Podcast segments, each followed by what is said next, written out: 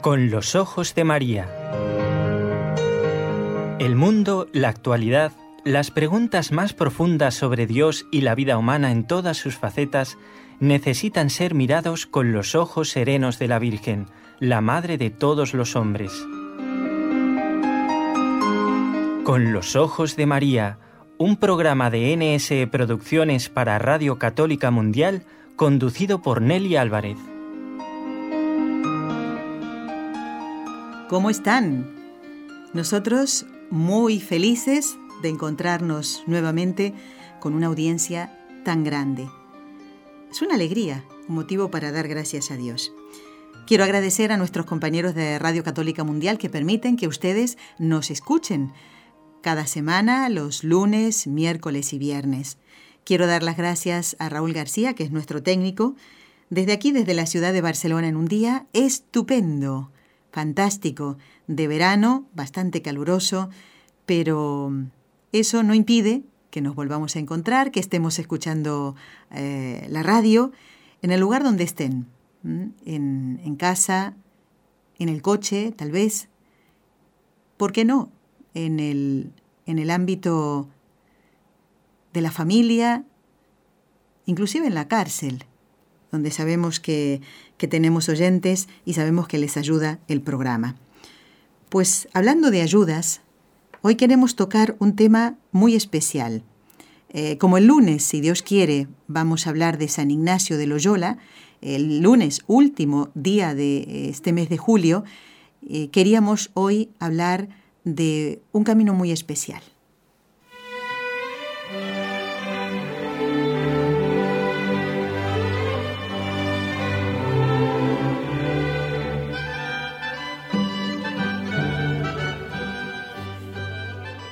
El camino de la conversión.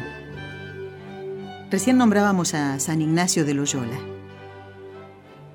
Cuando nombramos a este santo, inmediatamente nos viene a la mente unos días de silencio, de recogimiento, los días de ejercicios espirituales. El ámbito de los ejercicios espirituales es uno de los ideales para descubrir a Dios, para encontrarlo por primera vez, no porque Él no haya querido encontrarnos o se haya escondido, no, tal vez porque nosotros nos hemos alejado. Y en, en un momento de recogimiento, de silencio, en el que solamente está mi alma con Dios, podemos volver a descubrir la fe, podemos volver a convertirnos otra vez. Pero no solamente los ejercicios espirituales son un campo sembrado para descubrir a Dios, para convertirnos, sino también un buen libro, un libro de espiritualidad. Libros tal vez muy antiguos, clásicos de espiritualidad, pero rectos y que la iglesia, aprueba. Por ejemplo, La imitación de Cristo, de Tomás de Kempis el catecismo de la Iglesia Católica con el cual se puede hacer oración. Un buen libro también nos puede acercar a Dios. Pero también el ejemplo de alguien que da testimonio de su fe. ¿A que sí? A que tal vez mirando algún testimonio por internet, que ciertamente hay cosas muy buenas, de las otras también, pero esa no son tema de, este programa. Sí, los vídeos donde, por ejemplo, una persona que tenía una vida desordenada descubre a Dios. Pues ese testimonio nos puede hacer cambiar a nosotros también. Así como un buen libro puede hacer, como a San Ignacio, que vuelva a Dios, el ejemplo que puedo ver en Internet de una persona que se convierte también me puede hacer mucho bien y llevarme a mí mismo la conversión. El dolor también puede acercarnos a Dios. Conozco un caso. Un amigo que se muere y el otro amigo que llevaba una vida desordenada y muy desordenada cae en la cuenta que tenemos un tiempo en esta vida para cambiar, para ponernos en amistad nuevamente con Dios. Y la muerte de ese amigo le hace volver al camino del Señor. ¿Cuántos testimonios hemos visto de personas que odian a la Iglesia Católica y empiezan a estudiar las Sagradas Escrituras, pues no sé qué, la gracia de Dios, eso es, les hace, bueno, convertirse y descubren la riqueza y el tesoro que en la Iglesia hay. Pero todas esas circunstancias no son únicas. ¿Cuántas personas han vuelto a Dios después de hacer una peregrinación? ¿Verdad que sí? O volver a convertirse, si la fe estaba un poquito relajada o apagadita. Y por qué no también hacer un camino, el camino del que hoy queremos hablar, el camino de Santiago.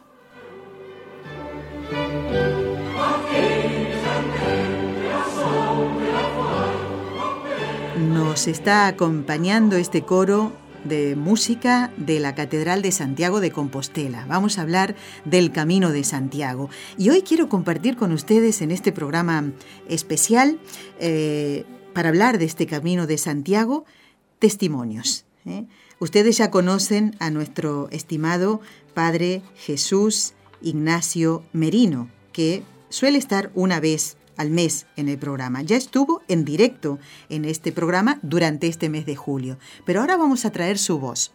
Hace tiempo él nos hablaba del Camino de Santiago, porque la ciudad donde está él es, eh, está de paso eh, de los peregrinos, miles de peregrinos que pasan camino a Santiago de Compostela. El Padre Jesús Ignacio Merino es vicario parroquial justamente allí en Santo Domingo de la Calzada, que pertenece a la diócesis Calahorra y la Calzada Logroño, en España. Y mm, en aquella oportunidad, cuando hablábamos del camino de Santiago como camino de conversión y de vuelta a Dios, le preguntábamos qué es lo verdaderamente importante de este camino de Santiago, Padre, y él nos respondía lo siguiente. El camino de Santiago yo creo que es un, cauce de, de camino hacia, hacia el interior, de camino hacia Dios. Esa frase tan preciosa que todos recordamos de San Agustín, te he buscado en tantas partes y estabas dentro de mí. Entonces, en el camino de Santiago es ese, ese, ese instrumento, ese medio por el que, de alguna manera, el Señor se sirve para, para, irnos, para irnos mostrando su rostro. ¿Qué quiero decir? Ejercicios espirituales, conversaciones, pláticas, charlas, conferencias, eh, lo que sea. Muy bien, perfecto, claro que sí. Pero siempre con esa, con esa simbiosis entre, entre lo corporal y lo espiritual, porque no somos ángeles. Y porque necesitamos de medios humanos, de medios corporales, para, para llegar también al espíritu. Y el espíritu tiene que transformar nuestro cuerpo. Entonces, en el camino de Santiago será perfectamente esta simbiosis. Ese, ese peregrinaje, ese trasladar tu cuerpo, ese esforzarte con tu cuerpo. Entonces, a partir de esa experiencia corporal, uno va descubriendo la dimensión espiritual, va robusteciendo y fortaleciendo la dimensión espiritual. Se produce ese eso que nos hace personas, que somos cuerpo y alma, que somos alma y cuerpo.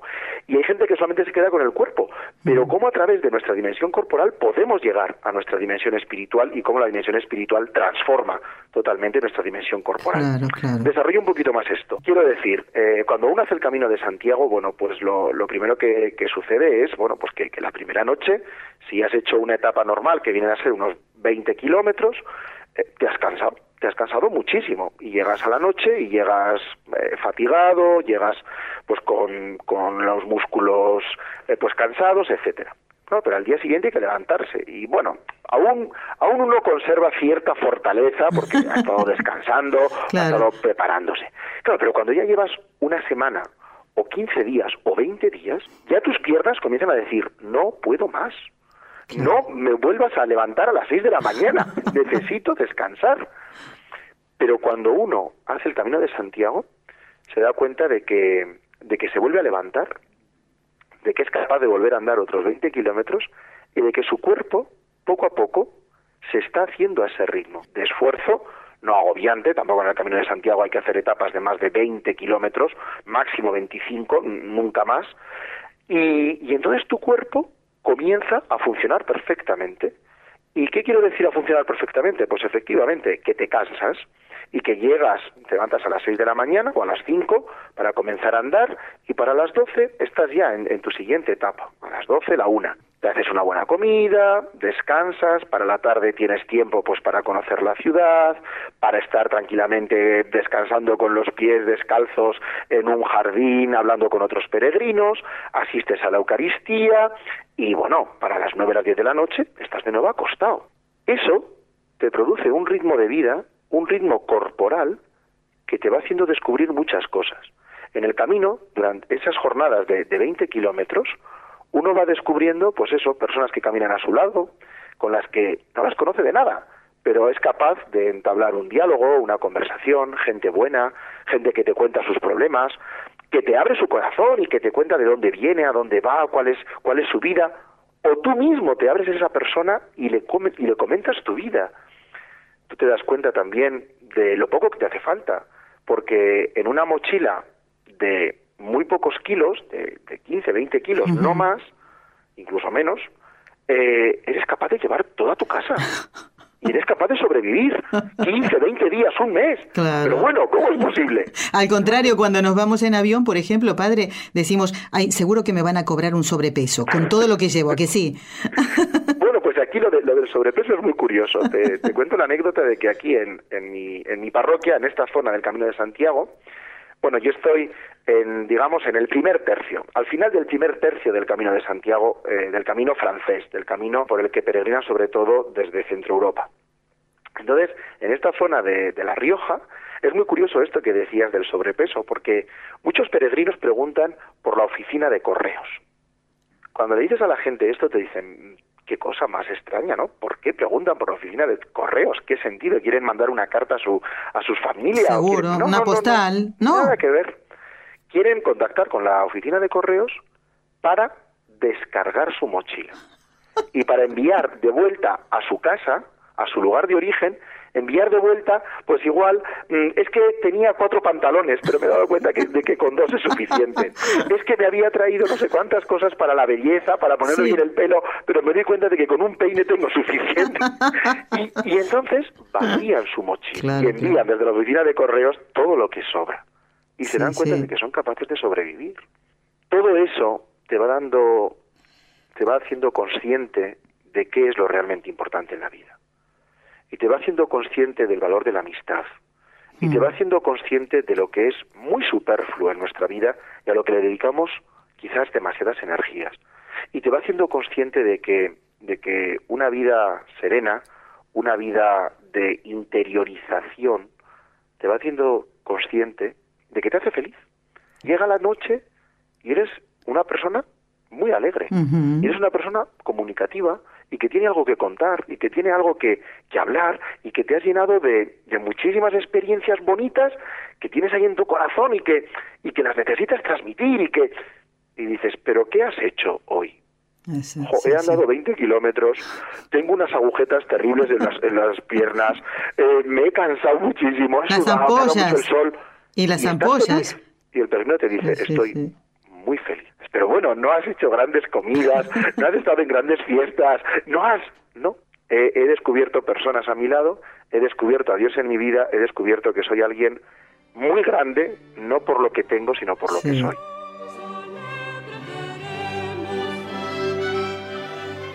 Decía el padre Jesús Merino, en ese viaje, en ese camino de Santiago, descubro que hay grandes personas, buenas personas. Y entonces le preguntábamos aquella, en aquella oportunidad sobre el camino, ¿cómo son estas personas? ¿Cómo son los peregrinos que hacen el camino de Santiago? Bueno, los peregrinos pues son, son gente muy, muy particular, sobre todo cuando son peregrinos, en el momento de, del peregrinaje, todos somos muy importantes, ¿no? Pero cuando uno está peregrinando, eh, su, su personalidad, su, su manera de, de actuar, de relacionarse con los demás es particular. Y eso nos marca, a los que los tratamos continuamente, diariamente estamos con ellos, entonces eso nos marca a, a nosotros que estamos viviendo en el camino y que tenemos ese privilegio de, de vivir en el, en el propio camino. Bueno, pues nos hace, nos hace de una manera particular, creo yo.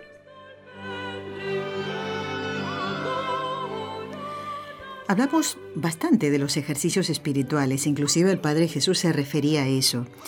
En, el Camino de Santiago es muy importante también eh, pensar que vamos a estar a solas con Dios, como en los ejercicios, aunque estén varias personas alrededor nuestro.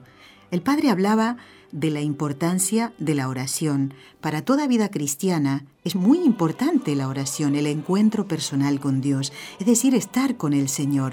Y a esto también hacía referencia el Padre Jesús, así. Los que hacen deporte, los que llevan una vida sana, dicen que, que al final tu propio cuerpo demanda esa ese deporte, esa, ese rato de footing o ese rato de, de, comida sana, y que si no estás un poquito, pues, pues, pues en un malestar contigo mismo. Lo mismo pasa con la oración. Llega un momento en que el, el, peregrino o el cristiano es que no es solamente por porque quieres darle más a Dios, es que tú necesitas más de Dios. Es que dices, ayer cuando yo lo veo aquí en, mi parroquia, ¿no? Pues, bueno, la parroquia, la, ermita, una ermita de la Virgen, la, patrona de la ciudad, está siempre abierta, es un sitio muy agradable, con ambientación, etcétera. Se procura cuidar que tenga siempre un ambiente agradable, música, etcétera. Entonces, eh, los peregrinos, pues llega, llega la tarde, llegan las seis, las siete de la tarde, la misa es a las ocho, y entonces los ves allí, los ves tranquilamente, los ves de una manera serena, los ves ya está, mirando al Señor, algunos lloran, eh, bueno, ah. otros están allí. Pero esa gente, ¿qué hace ahí? Podría estar sentada en una terraza de un bar o podría estar, es que esa gente está allí disfrutando, está allí gozando, está allí buscando eso que ansían, que es estar con el Señor. Estar con el Señor. Y ya no es por, por un afán, es es porque lo necesitan. Ellos, algunos, algunos que hacen el camino son gente muy alejada de, Dios. Entonces comienzan a, descubrir, jo, que es que yo voy a, voy a la iglesia y estoy allí delante del sagrario y es que estoy feliz. dices, pero esto, no, esto nunca lo has experimentado en tu vida. Y la gente te dice, no, estoy comenzando a descubrir ahora la importancia de la oración, la importancia de, de ponerme en la presencia de Dios, esa definición de Santa Teresa, tratar de amor con aquel que sabemos que nos ama y, estoy feliz y estoy contentísimo y estoy súper a gusto. Y dices, bueno, pues, pues bendito sea Dios. Pues bendito sea Dios.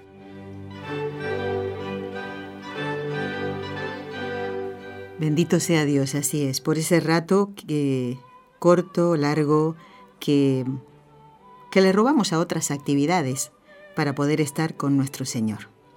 Tal vez robar no sea la palabra más adecuada. Cuando mm, se hace el camino de Santiago, cada ciudad, cada pueblo acoge al peregrino de manera diferente. Eh, tal vez la comida típica sea diferente. ¿eh? Eh, tal vez en ese pueblo hay gente de otras ciudades y que acogen al peregrino de una manera muy particular, con música, con alegría. Le preguntábamos al Padre Jesús cómo es la ciudad que acoge a los peregrinos allí donde está Él, cómo tratan los habitantes a los peregrinos, qué detalles tienen para con ellos. Bueno, eh, Santo Domingo, la ciudad es, bueno, son 6.700 habitantes, bueno, ya es un núcleo un poquito más grande, y aunque, aunque para los que vivimos aquí es muy lógico, pero yo entiendo que, que una persona que viene pues de, de, Australia o de Corea del Sur o de Brasil, pues pues se les hace complicado, ellos no encuentran el camino. Entonces, bueno, no pasa nada. Mm. Cualquier peregrino, que, que cualquier persona, cualquier niño, o sea, cualquier niño, cualquier anciano, cualquier persona que ve por las calles de Santo Domingo y que no es la calle por la que va el camino y que ve al peregrino un poco despistado, bueno, yo lo he visto muchísimas veces y lo veré esta tarde y lo veré dentro de unas semanas, si Dios quiere. Cualquier persona les dice, no, por aquí no, vengan conmigo. Claro, un peregrino no puede estar despistado, un peregrino no puede... ¿Cómo? Que es que estás equivocado, que pues no se va por esta calle, es que es la calle siguiente. Se les coge y se les acompaña y sin problema. Qué bonito. Dice esto, dice acompañarles a la farmacia o darles cualquier tipo de, servicio que, lo necesiten. Te cuento una anécdota, en, eh, no fue, fue hace un año o dos. Bueno, pues típico verano en el que, bueno, pues muchísimo calor, los peregrinos suelen caminar pronto, pero hay de todo, hay también peregrinos como un poco brutos, pues que también caminan durante, durante la tarde. Y eso no está bien. No, claro. Bueno, pues típico día de verano en el que se desata una tormenta por la tarde.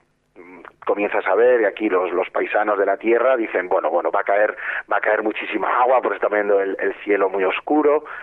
Y entonces coger la gente y decir, ¿y los peregrinos? y Ah. coger los coches y ir al camino, ir a salir a buscarlos al camino, No. porque es que se van a, se van a mojar. Y tú dices, mm, bueno, y esto es la gente del pueblo. o Lo sea, tienen no es el claro. cura, Sí, sí, no sí. es nadie, ¿no? Entonces la gente va a buscar a los peregrinos porque va a caer un chaparrón enorme, se van a calar, pobre gente, y, y salen con sus coches a ver si a ver si hay algún peregrino y lo acercamos ya al albergue, pues para que no se moje. Esto les sale a ellos. Claro, también hay que pensar que, que aquí se ve desde pequeñitos, o sea, desde que eres niño, tú ves a los peregrinos y siempre gente nueva. Ahí también eso marca también. eh, es bonito y es duro. ¿Qué quiero decir? Sí. Es muy bonito pues porque te encuentras casos, bueno, ayer me tocaba a mí atender a un peregrino por la tarde, bien, una cosa estupenda, ¿no? Un argentino. Muy bien. Eh, pero quiero, quiero decir, al final son encuentros puntuales. O sea, los que estamos en el camino nos explican que, que al final sí que hay una conversión, que al final sí que hay un proceso, pero nosotros no les acompañamos. Nosotros simplemente, los sacerdotes que estamos en el camino, vamos poniendo puntitos. El peregrino sí que es capaz de unirlos todos, pero nosotros solamente vemos nuestro punto. O sea, un día alguien pasó por aquí, entró en, en la iglesia, rezó, encontró una estampa, o, o- o tú predicaste, a él le llegó algo, tú no vas a saber nunca más nada de él. Es verdad. Tú nunca vas a saber nada más de él. Sí que él al día siguiente hace la etapa y encontrará otro sacerdote y encontrará otra experiencia y tal. Y así durante mes y medio, dos meses, de tal manera que quizás él cuando vuelva a Corea del Sur eh, haya tenido una conversión y en su parroquia sea un hombre estupendo en su trabajo y en su vida. Pero el sacerdote que le trató aquella tarde durante diez minutos no tiene ni idea. Eso es muy bonito, pero Qué también bonito. es duro. Así es, Lo sí, digo como, sí. como sacerdote del camino, pues porque, porque de alguna manera no, no llegamos a ver los frutos que, que se Exactamente. producen. Pues más mérito tiene, padre. claro Simplemente que sí. siembras, vas Sí. dejando ahí semillas en los corazones de las personas y ya está. y ya está.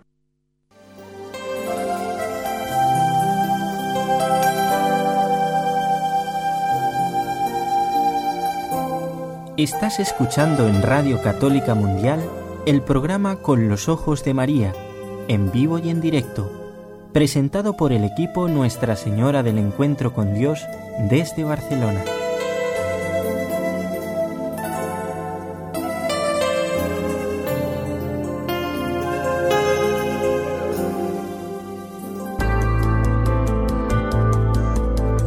¿Quieres escribirnos ahora mismo?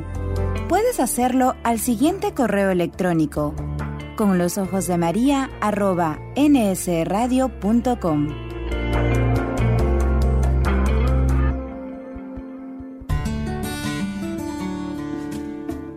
Intención de oración del Papa Francisco para el mes de julio, por nuestros hermanos que se han alejado de la fe, para que a través de nuestra oración y el testimonio evangélico puedan redescubrir la cercanía del Señor misericordioso y la belleza de la vida cristiana.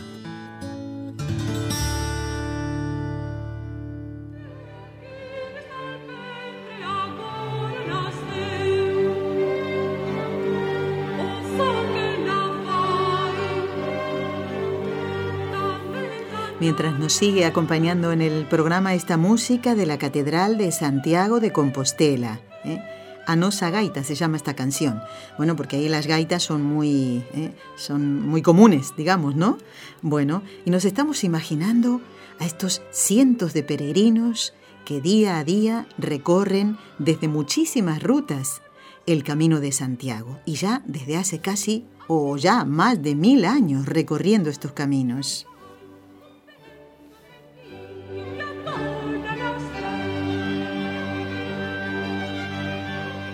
Bueno, y en este programa quisimos traer varias voces. La del Padre Jesús Ignacio Merino, que si Dios quiere estamos pensando posiblemente eh, viajar a Santo Domingo de la Calzada el próximo mes de septiembre con Raúl, a ver si esto se puede lograr para que mm, vayamos a conocernos. No conocemos personalmente, ¿eh? ni Raúl ni yo, al Padre Jesús Merino. Toda esta hora, toda su colaboración ha sido telefónica y nosotros, bueno, pensamos que sería muy bonito eh, llevarles de parte de todos ustedes el saludo al Padre Jesús Merino. Él está hoy con nosotros, pero no será la única voz que van a escuchar. Em, en aquel programa que hablábamos del Camino de Santiago, un camino que hacen miles de peregrinos de todas las nacionalidades que se puedan ustedes imaginar. Eh, hace tiempo, hace un par de años, conocimos una chica que venía de Colombia, ¿te acuerdas Raúl, Nora? Que ella decía que no podía volver a su país si no hacía el Camino de Santiago. Bueno, Nora, pero ¿con quién vas a ir? Me voy sola.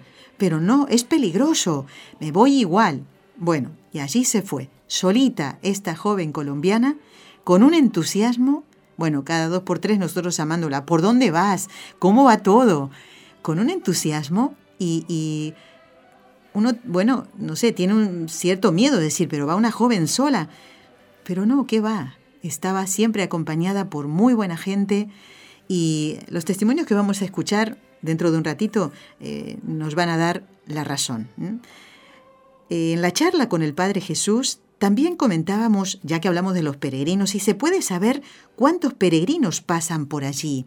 Eh, y bueno, a ver, no es un dato del año anterior, 2016, creo que el que tiene, pero nos puede dar una pauta de la cantidad de gente que hace el camino de Santiago. Hay que pensar que son, son cientos de miles los que hacen el camino. ¿eh? En Santo Domingo de la Calzada, el 2015, durmieron más de 20.000. Uh. Dormir, porque hay gente que pasa por aquí, igual no le toca, hace unos kilómetros más y va hasta el pueblo siguiente, que está dos kilómetros más allá y duerme allí y no duerme aquí, que ha dormido, pues eso, diez kilómetros antes de Santo Domingo. Ha pasado por aquí, pero no se ha quedado a dormir, 20.000 dormir. Estamos hablando de una zona del camino en la que aún estamos a 600 kilómetros de Santiago, de Compostela, entonces, lo, mucha gente lo que hace es, pues, la, última etapa del camino, pues, durante una semana recorrer unos kilómetros. Los que llegan a Compostela son miles, cientos de mm. miles. Claro, ¿qué, qué, qué, quiero decir con todo esto? Que la variedad es infinita. Mm. Te encuentras familias que a veces eh, te dan ganas de decir, estáis locos, porque vienen con sus niños, con bebés. Y ves eso, esos bebés que igual en las ciudades, aquí, aquí en nuestros pueblos no es tan normal, pero yo sí que lo he visto en las ciudades, que los llevan eh, con, una especie de, ropa que lo lleva la mamá pues eh, al lado de su pecho. Y los ves pasar así con bebés tan pequeños que dices. ¡Qué locura! Pues van haciendo el camino. Así Y te encuentras gente súper mayor, sobre todo estos son más norteamericanos, estadounidenses, y dices, pero ¿cuántos años puede tener esta señora?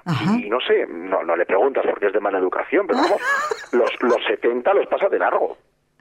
Fíjese. Y dices, ¿pero dónde va? Bueno, luego también lo hace gente paralítica. Sí, sí, sí, van con, sus, con, con una especie de sillas eh, adaptadas, entonces van haciéndolo. Hay de todo. Hay de todo. ¿eh? abrumadora. Dices, pero por favor, pero ¿cómo puede ser esto? Pues sí, lo es. Bueno, gente súper mayor, como decía el padre. Sí, sí que va gente súper mayor. Y si no, escuchen este testimonio. Me llamo María Ángeles, tengo 72 años y hace dos años hice el Camino de Santiago. Quería sobre todo tener una experiencia eh, de ir en el campo, contactar con la gente, ver hasta dónde era mi resistencia, porque hacía muchos años que tenía ganas de hacerlo, pero no había sido posible. Así que en ese año me lancé. Fue una experiencia preciosa. Mm, descubrí que el camino no, a pesar de que lo hice sola, nunca estuve sola. Es un camino de compañerismo, de compartir. Llegas a un lugar, las personas te preguntan cosas, al verte mayor te ayudan, te acompañan. Recuerdo una vez que se me cayó una cosa al suelo y yo iba cargada con toda la mochila. Fui a agacharme a recogerla, plas de cabeza me caí al suelo. Me entró una risa a mí misma, pero enseguida vinieron de las personas que venían detrás a cogerme. A pero ¿cómo se ha caído? Pues nada, que no me di cuenta que llevaba un peso tan grande en la mochila. O sea que no había problema, siempre estabas acompañada.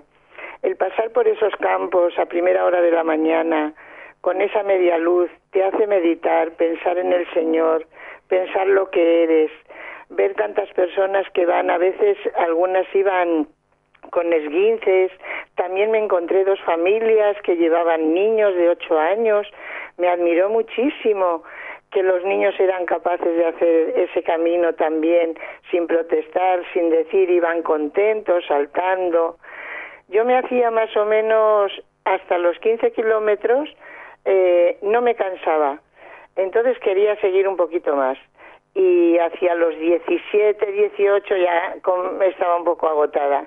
A veces tuve que hacer 20 algún día porque no había un albergue entre eso, ese espacio pero siempre que podía ya no pasaba de 18 porque era un poco cansado.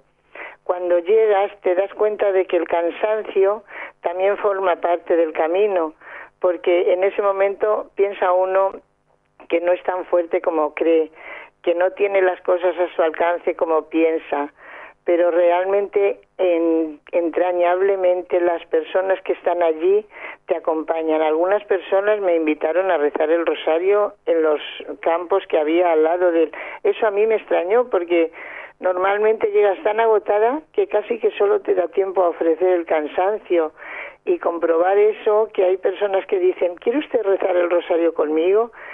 Mm, también encontré algunas personas, grupos de niños, de jóvenes que nos encontrábamos de un pueblo a otro. Cuando llegué cerca de Santiago, pues estos jóvenes que me había encontrado a lo largo del camino, resulta que estaban preocupados por mí porque dos días no me habían visto y yo creí que no se había fijado nadie en mí, así como para tenerme en cuenta. Y porque nos habíamos encontrado el primer día en el primer albergue. Ya sabían que me llamaba María Ángeles, compartí con ellos un poquito porque iba al camino, entonces, cuando me vieron todos a la vez, creo que eran como 25 María Ángeles. Y bueno, a mí me emocionó tanto que dije, Señor, qué bonito, mm, qué hermoso es comprobar eh, que no está uno sola, aunque parece que va uno sola. Y también que los jóvenes parece que no se fijan en ese entrañable que van a lo suyo. Entonces, comprobar eso me gustó muchísimo. Luego, cuando llegué a Santiago, pues yo no me acordaba de si los veía o no los veía, porque realmente llegas muy agotada, se me hincharon mucho los pies, pero el espíritu también se me hinchó mucho cuando llegué al, al, al monte del gozo. Aquello realmente es un gozo. Aquí, allí en ese monte hay una cosa especial, hay una capilla preciosa. Lo primero vas a arrodillarte a los pies del Señor, a darle gracias Después han hecho un monumento a Juan Pablo II y allí había jóvenes de rodillas rezando. Una parte del monumento está San Francisco de Asís. Me encontré con un joven que me, que me contó su experiencia tan hermosa que San Francisco había tenido mucho que ver en hacer este camino, que había sentido cómo le acompañaba y que quería que cambiara su vida porque él era un poco talavera bueno, compartimos allí un poquito, yo también un poquito le, le dije de mis experiencias, de lo que me parecía que él me compartía. Lo que más largo se me hizo fue desde el Monte de Gozo a Santiago, porque es como que estás en el Monte de Gozo y ya has llegado a Santiago. Entonces, no, todavía quedaba mucho. Ese trozo fue el que más largo se me hizo, mucho más que todo el camino. Pues cuando llegué a Santiago, lo primero fui a entrar en la catedral y no me dejaron con la mochila. Tuve que ir a buscar un albergue y cuando vengo del albergue doy la vuelta a una esquina, había un pobre, me puse a charlar con él y cuál es mi sorpresa que me encuentro otra vez todo el grupo de chicos, ay María Ángeles ha llegado, nos hicimos una foto y bueno, disfruté mucho y aquello me sirvió un poquito también para ver cómo las personas mm, realmente hacen el camino de Santiago, cada una por un motivo, pero que no vas nunca sola, siempre estás acompañada, pueden tranquilamente, es un sitio muy sano, todo está muy limpio, muy atendido y realmente es una cosa hermosa. Eché de menos que no sabía tocar la guitarra, porque allí había unos jóvenes que tocaban y con una alegría, y yo digo, qué hermoso es traer una guitarra al Camino de Santiago. Pero yo eso no lo tuve, pero sí les acompañé a cantar y me sentía como con todos, madre, hermanos, todos éramos uno. Es muy hermoso el Camino de Santiago.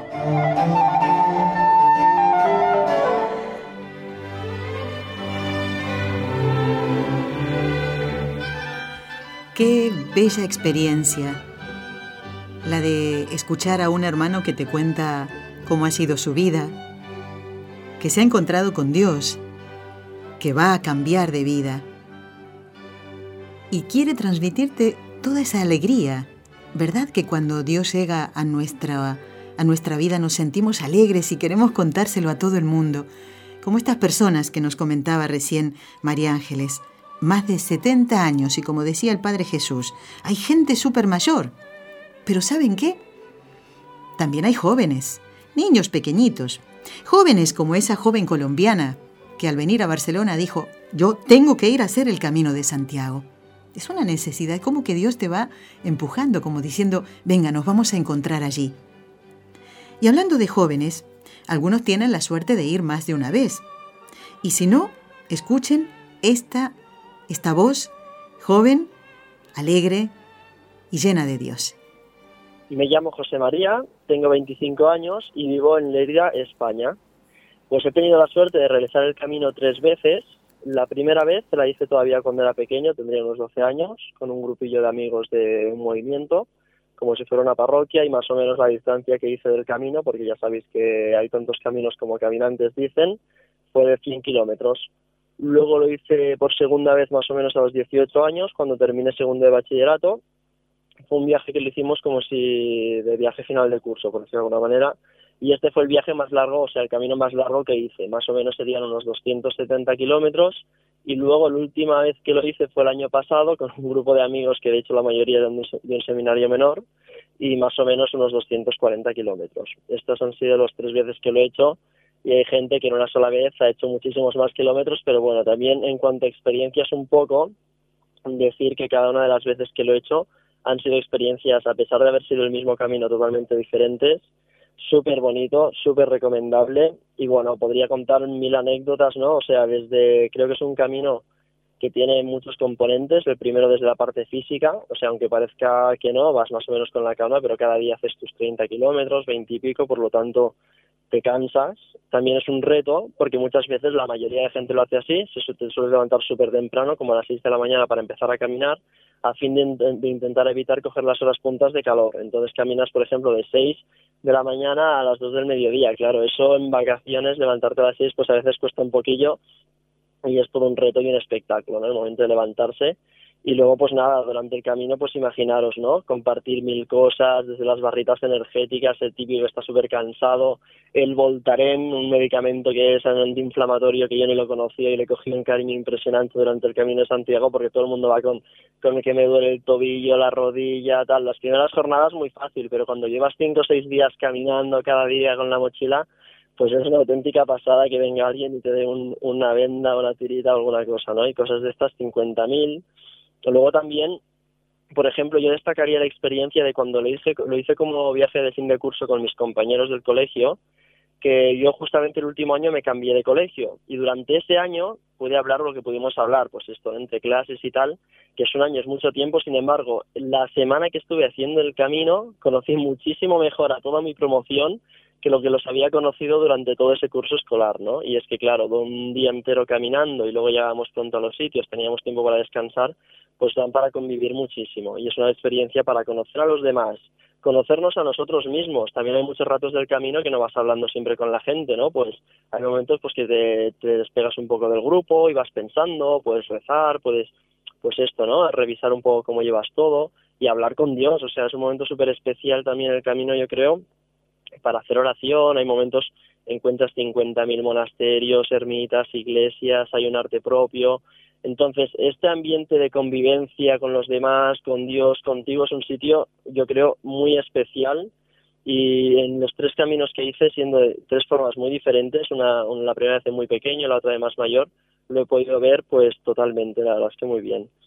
Y luego, pues nada, o sea, otras experiencias que se pudiesen comentar de gente pobre que te encuentras también por el camino, peregrinos que vienen desde Alemania caminando hace dos meses o tres, otros que te cuentan su vida y es una auténtica conversión impresionante, gente simplemente que no cree quizá en nada, pero lo hace pues para hacer un parón en su vida, le han pasado una serie de cosas, quiere un tiempo de silencio, de tranquilidad, replantearse, volver a empezar, o sea, nos hemos encontrado de todo, ¿no? O sea, desde gente que ya os digo, mm, cientos de kilómetros, miles de kilómetros, a otros que éramos como nosotros que llevábamos 100 kilómetros y ya estábamos más que servidos, ¿no? Pero un ambiente buenísimo, súper bonito y sobre todo la compañía hace mucho también con que vayas, ¿no? Y nada, y luego pues en cuanto a recomendaciones, la verdad es que los que no lo hayan hecho, si no lo han hecho nunca, recomiendo que lo hagan totalmente, ni que sea una sola vez, que lo conozcan, que lo vean, es un camino que hay que hacerlo como mínimo una vez en la vida, yo creo, y si lo haces más veces, ya os digo que es siempre nuevo en el sentido de la gente será diferente, el ambiente es diferente y yo creo que va siempre súper bien. Lo recomiendo muchísimo y de hecho, aunque lo he hecho tres veces, lo haría tres veces más sin ningún tipo de problema. Lo que es ser joven, ¿eh?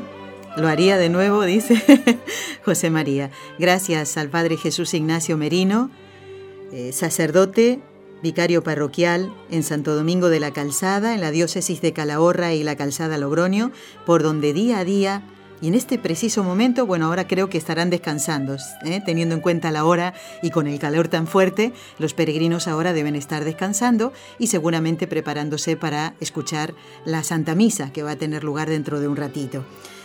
Y gracias también a María Ángeles y a José María, a María Ángeles, que es súper grande, ¿eh? decía el padre, ¿eh? con más de 70 años, y José María, un joven, que tuvo la bendición de poder hacer el Camino de Santiago tres veces. Y yo quería destacar en este programa de hoy de Con los Ojos de María varias cositas que creo que nos pueden ayudar, teniendo en cuenta lo que nos han dicho nuestros tres invitados de hoy. El padre decía que mm, enviaban algunos peregrinos a su ciudad las cosas que, que no les hacían falta. ¿Verdad que muchas veces nos agarramos a cosas en nuestra vida, cosas superfluas, y que creemos que son de primera necesidad? Y no es así. ¿eh? El, el ser pobres de espíritu y también muchas veces en lo material nos hace más felices porque no nos agarramos a eso. Y cuando nos falta, pues no le echamos de menos. Yo destacaría eso, la pobreza, que bueno, si es para imitar a nuestro Señor, pues Él fue pobre aquí. Después destacaría la importancia del silencio. Necesitamos estar a solas con nosotros mismos, como decía José María, para replantear nuestra vida, cómo venimos llevando nuestra vida. Nuestra vida termina con la muerte. ¿Estoy preparado realmente para el encuentro con Dios? Pues todo eso se va meditando, se va reflexionando en el silencio y de muchas maneras podemos obtener este silencio ¿eh? y, y, hacerlo en nuestra vida. Pobreza, silencio y también lo del Camino de Santiago me hace pensar en la unidad. Qué bonito, ¿no? La unidad en la iglesia, pero también en otros ámbitos, en el ámbito del barrio, del mismo edificio donde vivo, la unidad en la familia, por esto de que los habitantes de las distintas ciudades por donde pasan los peregrinos los acogen como si fueran su familia, ¿eh? a tal punto de que si viene una tormenta hay que salir a buscarlos para que no se mojen. Pobreza, silencio, unidad. Me gustó mucho eso de la siembra, lo que decía el padre. Los sacerdotes atienden al peregrino, pero ya después no saben qué pasa con ese peregrino, cómo transcurre su vida. Pues nosotros también en nuestra vida podemos sembrar la palabra de Dios en una persona, aunque nos encontremos una sola vez en la vida con ella. El tema es que nosotros estemos en gracia de Dios, estemos bien formados para ayudarles, y ahí también podemos sembrar. Lo demás lo va a hacer el Señor. Pobreza, silencio, unidad, siembra, también cansancio. ¿Verdad que en la vida en nuestra vida espiritual muchas veces sentimos cansancio, pedimos algo a Dios y nos desanimamos porque eso que pedimos no llega. Bueno, eh, tal vez eh, si lo tomamos como algo normal, el cansancio en nuestra vida espiritual, pues no nos asustaremos, no nos vamos a desanimar, porque eso es lo que quiere el demonio, y entender que el cansancio también forma parte, así como del camino de Santiago, de nuestra vida espiritual. Y lo importante es levantarse. El padre decía, y José María también, María Ángeles, bueno, levantarse en vacaciones a las seis de la mañana, y ya les digo yo que eso cuesta mucho, yo que soy dormilona, pues imagínense. Pero qué bonito. Sé que me tengo que levantar, pues así en nuestra vida espiritual, si caemos desgraciadamente en un pecado, sé que me tengo que volver a levantar y seguir caminando adelante, porque la misericordia de Dios me espera en la confesión. Levantarme, como esos peregrinos que se levantan a las seis de la mañana, aunque cueste. Y otra palabra que creo que nos puede quedar antes de rezar las tres Ave Marías es la palabra convivencia, como decía José María. Convivencia primero con Dios, contigo mismo y con los demás. Cuántas experiencias bonitas nos han contado nuestros invitados de hoy. Gracias Padre, gracias María Ángeles, gracias José María. Bueno, no sé si ustedes han visto la película Footprint, El Camino de tu Vida, eh, que eh, es el relato de lo que pasa en el corazón de muchos peregrinos del Camino de Santiago. Una película que fuimos a ver con Raúl y con un grupito. Yo creo que, yo me parece que la vi dos veces, creo, ¿eh? Eh, porque es muy bonito cuando hay una película buena y sana que se pueda ver en el cine. Es bonito que formemos un grupo, ¿eh? esta unidad, y, y si alguien no tiene dinero, pues le invitamos. Venga, yo te invito, pero vamos a ver esta película buena en el cine. Y así fue, así fuimos a ver Footprint. La recomiendo el camino de tu vida, ¿eh? Footprint, El camino de tu vida, y en, inglés está, ¿verdad? Porque esa película fue, eh, bueno, en realidad se la encargaron a Juan Manuel Cotelo y, desde Estados Unidos. Footprint, El camino de tu vida. El director es Juan Manuel Cotelo, la recomendamos. No sé si ya habrá salido en DVD, ¿eh? tal vez sí, porque ya lleva algún tiempo. Esta creo que la vimos el año pasado. Se las recomiendo. Allí verán qué pasa en el corazón de algunos peregrinos. ¿eh? Muy bonita y muy recomendable.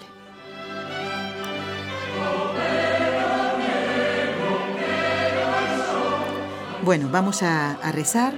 Quiero recordarles que el próximo lunes eh, se va a celebrar la misa por las intenciones de todos ustedes. Si a alguno le queda alguna intención que enviarnos, no olvide escribir al correo electrónico con los ojos de María arroba nsradio.com con los ojos de María arroba nsradio.com. Ya hasta los compañeros de Radio Católica nos han encargado algunas intenciones y las vamos a poner en esa misa. Y también quiero encomendar con mucho cariño a, las oyentes que tienen el nombre de Marta, porque la iglesia celebra este sábado 29 de julio a Santa Marta, la que atendió al Señor y a sus discípulos con tanta delicadeza. ¿eh? Pero también el Señor le hizo ver que la oración es importante, ¿eh? las dos cosas. Marta con su ejemplo nos ayuda. María, que oía la palabra de Dios y oía, estaba sentada a los pies de Jesús, también nos da su ejemplo. Pero la iglesia mañana celebra a Santa Marta, 29 de julio.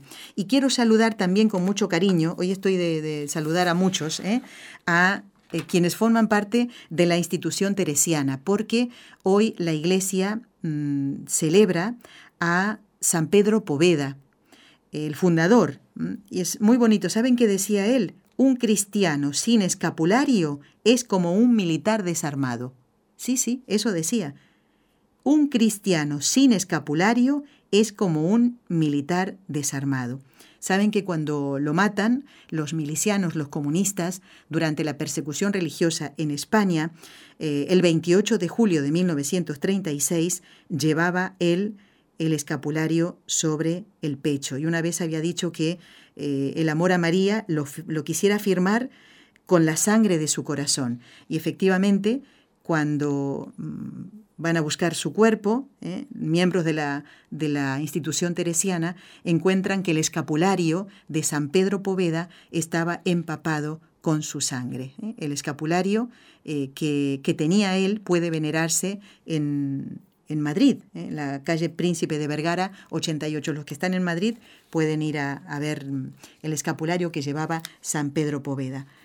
Qué bonito sería que, hablando de los libros que nos llevan a Dios, ustedes pudieran leer la cantidad de bonitos ejemplos de amor a Dios de los mártires de la persecución religiosa en España. Por eso les recomiendo también la lectura del libro eh, y Historia de la persecución religiosa en España de Monseñor Montero, eh, con tanto desde un libro muy gordo, pero muy bien documentado, al igual que los libros del padre Jorge López Teulón, El mártir de cada día, de donde he sacado este dato que les he comentado ahora. Vamos a rezar también por nuestros hermanos que están celebrando en estos días eh, las fiestas patrias, ¿no? En Argentina fue el 9 de julio, en este momento nuestros hermanos de Perú, y le mando un saludo muy afectuoso a Andrés Román, a ver si leo eh, el correo de él, a ver si me da tiempo. Vamos a rezar ahora, a pedirle a nuestra Madre, como lo venimos haciendo, que haya muchos ejemplos de sacerdotes santos y por las intenciones de todos ustedes. María, Madre mía, por el poder que te concedió el Padre, la sabiduría que te concedió el Hijo y el amor que te concedió el Espíritu Santo, libra a todos los sacerdotes de caer en pecado. Dios te salve María, llena eres de gracia, el Señor es contigo, bendita tú eres entre todas las mujeres, y bendito es el fruto de tu vientre, Jesús. Santa María, Madre de Dios, ruega por nosotros pecadores, ahora y en la hora de nuestra muerte. Amén. Dios te salve María, llena eres de gracia, el Señor es contigo, bendita tú eres entre todas las mujeres, y bendito es el fruto de tu vientre, Jesús. Santa María, Madre de Dios, ruega por nosotros pecadores, ahora y en la hora de nuestra muerte. Amén.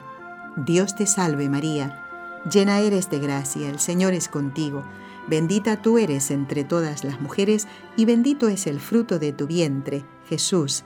Santa María, Madre de Dios, ruega por nosotros pecadores, ahora y en la hora de nuestra muerte. Amén. Dios Padre Todopoderoso, por intercesión del Inmaculado Corazón de María, te pedimos la santidad de los sacerdotes del mundo entero. Bueno, como decía, quiero dar las gracias a Andrés Román desde Lima, Perú, que además de comentarnos esto, ¿no? de las fiestas patrias en Perú, dice Qué bellas las enseñanzas. Quiero contarles una gran alegría y también una gran responsabilidad. En mi capilla no hay ministro extraordinario de la comunión. Tenemos pocos sacerdotes y a veces no hay misa. Qué pena, Andrés. Dice solo celebración de la palabra. Bueno, que eso no se deje, ¿no? Dice que han, eh, lo han presentado a él como ministro extraordinario. Van a evaluar eh, este pedido de que Andrés sea ministro extraordinario y dice que le ayudó muchísimo el programa donde hablamos de eso con el eh, padre mm, Juan Antonio Mateo aquel oyente que no haya escuchado este programa, les invito a, entrar en el podcast de nsradio.com y buscan el programa Con los Ojos de María y el del 10 de julio. En el programa del 10 de julio se habló de, porque eran consultas de ustedes mismos, ¿eh? y fíjense cómo se benefician todos con la pregunta, porque no fue Andrés el que hizo esas preguntas sobre el ministro extraordinario, fue eh, Adriana, creo, me parece, un ausente bueno, eh, total, que a él le sirvió muchísimo y eh, dice que, bueno, que fue maravilloso ese programa. A mí también me gustó mucho. Y nos hace dos preguntas que le han hecho a él en la catequesis. Andrés, si Dios quiere, vamos a presentarle por lo menos una de esas preguntas al padre Juan Antonio Mateo, que si Dios quiere va a estar con nosotros el, a ver, el 7 de agosto, si mal no recuerdo, el 7. Sí, nos queda un minuto. Muy bien, Raúl. No quiero olvidarme de saludar a Clara Margarita. Dice, soy ministro que lleva la comunión a los enfermos, eh, distribuyo la comunión cuando es necesario. Dice que el programa del 10 de julio fue sumamente interesante, que ellos tienen una formación de dos años previas a poder llevar a nuestro Señor en cuerpo, alma y divinidad. Dos años de preparación. Qué bien, Clara. Realizamos, dice, en el Centro de Formación en Salud de los Padres Camilos. Y eh, pregunta también cuál es eh, la ropa que debería, la vestimenta más adecuada para los ministros, hombres y mujeres. ¿eh? Pues Clarita, vamos a preguntarle también esto al Padre Mateo, a ver si lo podemos hacer el 7 de agosto. Estén muy atentos ustedes. ¿eh? A todos gracias por habernos acompañado. El lunes vamos a hablar de San Ignacio de Loyola. Esperemos que, esperamos nosotros que tengan ustedes un santo fin de semana. Hasta el lunes, si Dios quiere, con los ojos de María, a no faltar a la misa del domingo. Gracias. Has escuchado un programa de NSE Producciones para Radio Católica Mundial.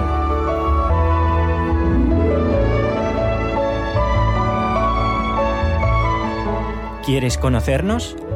escríbenos al correo electrónico con los ojos de María nsradio.com. Envíanos tus sugerencias o comentarios con los ojos de María arroba nsradio.com.